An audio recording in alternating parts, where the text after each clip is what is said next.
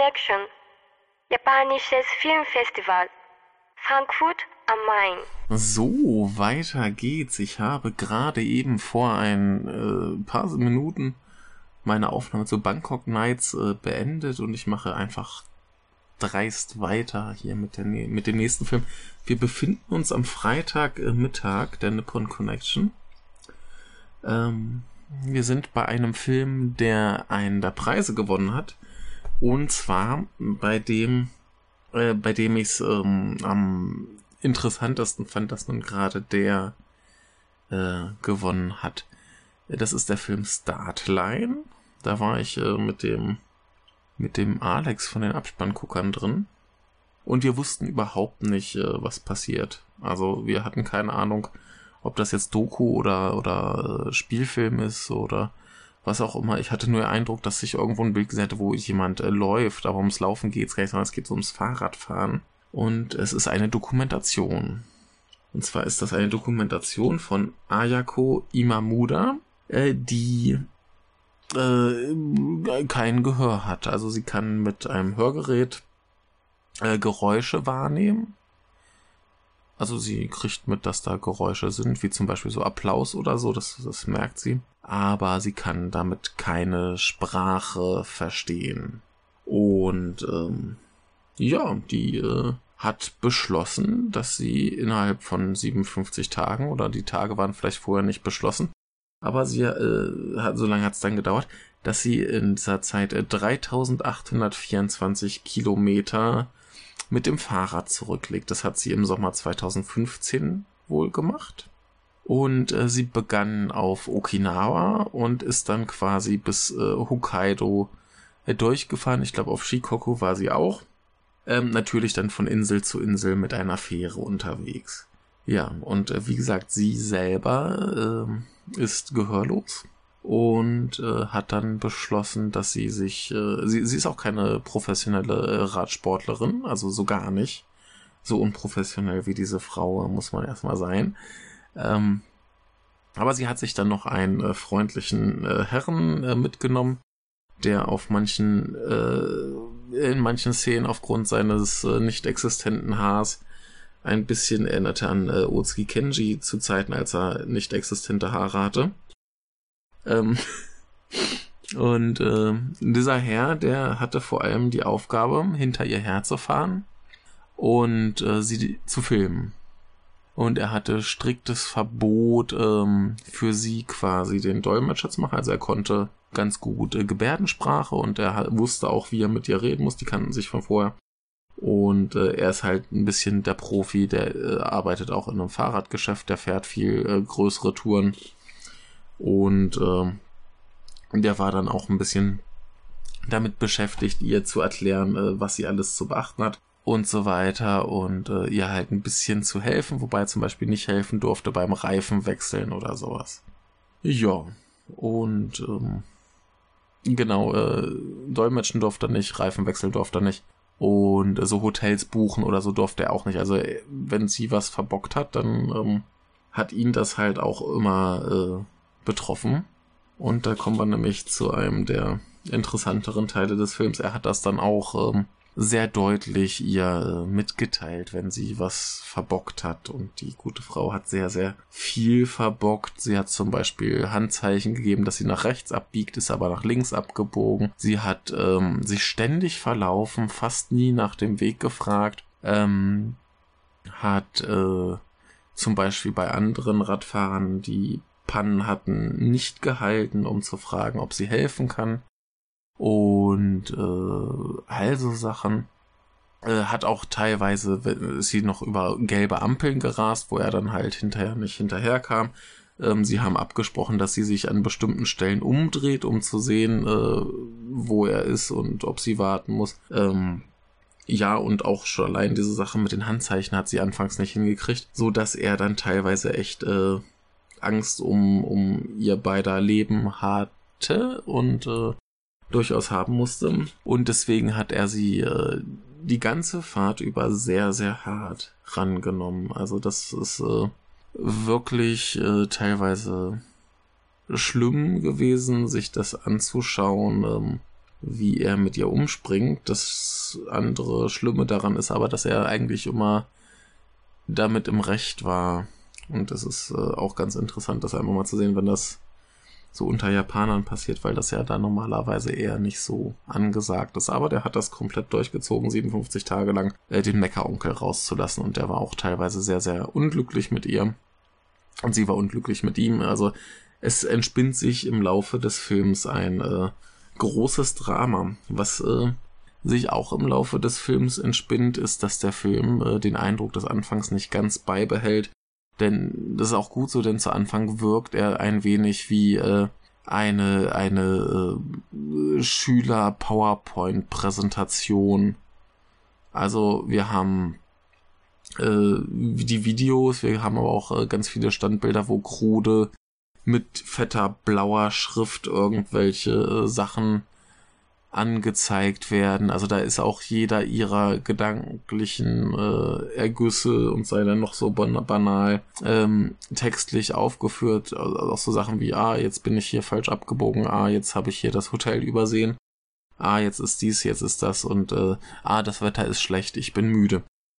Äh, das äh, wirkte am Anfang sehr, sehr amateurhaft. Auch halt die Kamera die halt äh, zu weiten Teilen einfach am Fahrrad des äh, Herren äh, befestigt war und ihr hinterherfährt, genauso wie es dann auch, wie sie dann teilweise einfach nur rumlag und äh, Gespräche gefilmt hat. Ein Streit, äh, der besonders eskalierte, wurde mitgefilmt. Äh, da war die Kamera am Fahrrad und das Fahrrad fiel um. Da hat man eigentlich nur so den Fußboden und so ein bisschen die Füße von denen so in Schräglage gesehen. Und äh, hat dem Gespräch gelauscht. Ähm, ja, und äh, was auch so ein bisschen kurios war, äh, war, dass man eigentlich am Anfang des Films nicht so richtig wusste, was der Film eigentlich möchte. Also den muss man eine ganze Weile gucken. Der geht 112 Minuten. Ich denke mal so 30, 40 Minuten braucht man, bis man das eigentliche Thema des Films äh, verstanden hat. Und zwar geht es bei dem Film gar nicht mal so um die Radtour, sondern um Kommunikation. Die gute Frau ist auf einer Reise herauszufinden, wie sie damit zurechtkommt, mit hörenden Menschen äh, zu kommunizieren, eben auch äh, also diese Radtour dann eigentlich mehr so als als äh, Zwang, das herbeizuführen, weil sie sich ansonsten halt eher so ein bisschen abkapselt und auch mal schnell sagt, so ja, hier, ich äh, kann mich mit denen eh nicht unterhalten oder ich kann dies nicht, ich kann das nicht. Und äh, ja, so wollte sie sich quasi zwingen, ähm, zu interagieren, sich mit Leuten zu unterhalten und, und, und. Und äh, das ist ganz interessant, weil man halt im Laufe des Films so ein bisschen, auch gerade durch das Gemecker ihres äh, Partners, ähm, mitkriegt, dass sie äh, halt tatsächlich immer und immer wieder die Schuld bei anderen oder bei ihrer Behinderung sucht. Und ähm, ja, sie ist halt darauf angewiesen, dass die Leute langsam und deutlich mit ihr reden und äh, im Zweifelsfall ihr einfach aufschreiben, was sie möchte. Und äh, da hat sie zum Beispiel schon dann das Problem, dass sie dieses Fragen ums Aufschreiben als furchtbar belastend für die anderen Menschen findet und dass sie das keinem zumuten möchte. Dann gab es auch irgendwie so eine Szene, wo sie in einer Kneipe waren und äh, ihr Begleiter hat sich mit jemandem unterhalten über irgendein Thema, ich weiß gar nicht mehr was. Und hinterher hat sie sich furchtbar aufgeregt, dass sie quasi nicht Teil dieses Gesprächs sein durfte. Ähm, insofern, als dass sich da keiner jetzt besonders Mühe gegeben hätte, äh, da so zu, sich so zu unterhalten, dass sie das äh, besonders gut verstehen kann. Und im Verlaufe des Streits kam sie halt auch zu der Erkenntnis, dass sie selbst, wenn sie ähm, hätte hören können oder es hätte verstehen können, äh, nicht hätte mitreden können, weil sie einfach von dem Thema überhaupt keine Ahnung hatte.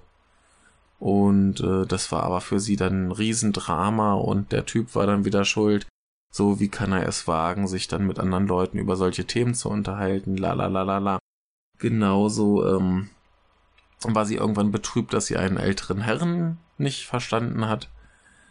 Und ähm, dann hat er ihr erstmal erklärt, dass äh, der ältere Herr einen sehr, sehr kruden Dialekt geredet hat, von dem er selber auch nur 10% äh, verstanden hat. Und sie dachte halt wieder, ja, das ist jetzt wieder meine Behinderung, deshalb verstehe ich es nicht und so weiter. Und ähm, ja, das ist ein bisschen das äh, gleichermaßen das Gute an dem Film wie auch das Traurige an dem Film, dass äh, diese Frau im Laufe der Reise vor allem feststellt, dass nicht ihre Behinderung irgendwie dann an allem schuld ist, sondern ähm, dass es ihre eigenen Vorurteile sind, was sich selbst betrifft und auch was andere angeht. Also wir, da gab es diese Szene, wo sie zum Beispiel an einem anderen Radfahrer vorbeifährt, einfach nur, der halt gerade versucht hat, irgendwie seinen, seinen Reifen zu flicken oder so. Hat er jedenfalls dran rumgebaut.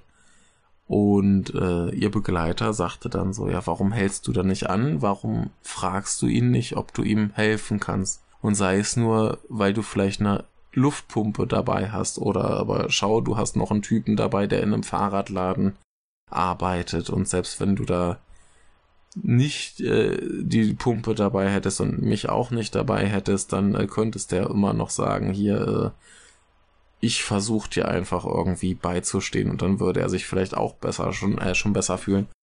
Und das hat sie halt gar nicht in Erwägung gezogen, weil sie pauschal dachte, dass sie mit ihrer Behinderung, wenn sie da jetzt aufschlägt, ähm, für den Typen nur noch mehr Probleme macht und ihn noch mehr nervt und belastet und dass der dann irgendwie beleidigt ist. Und so hat sie halt allem gegenüber Vorurteile. Sie hat Vorurteile sich gegenüber. Sie sieht überall nur Sachen, die sie nicht kann, die sie eigentlich aber wohl prima tun könnte, wenn sie denn sich einfach nur mal trauen würde.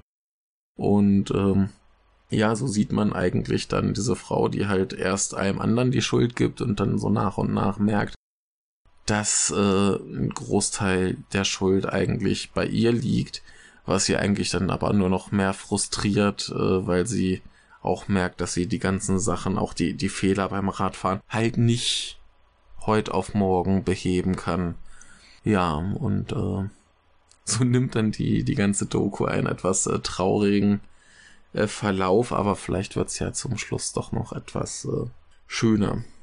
Ähm, ja, wie an sich äh, ist das alles ganz hübsch und äh, es wurde furchtbar viel Material gedreht. Also ich glaube, es hieß, es wurden über also drei, vierhundert Stunden Material gedreht.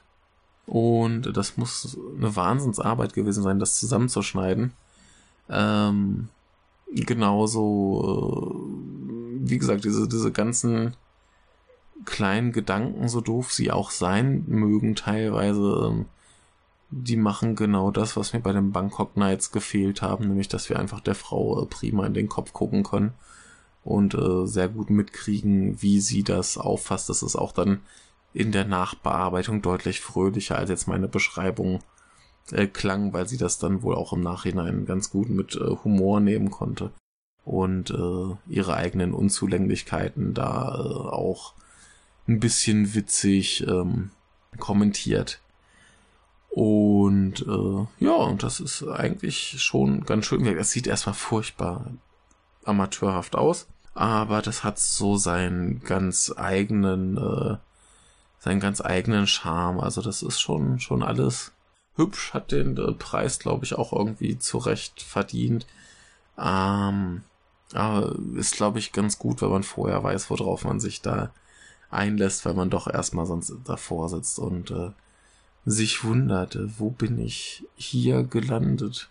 Ähm, ja, aber sollte man vielleicht irgendwann die Chance haben, diesen Film zu sehen, äh, würde ich ihm jeden, äh, jedem ans Herz legen und sei es nur, dass man auch ein paar äh, schöne Bilder japanischer Landschaft hat, die man vielleicht so äh, sonst nicht sieht, dass auch äh, durch diese Radtour einfach eine Perspektive einnimmt, die die meisten Leute wahrscheinlich nicht kennen werden.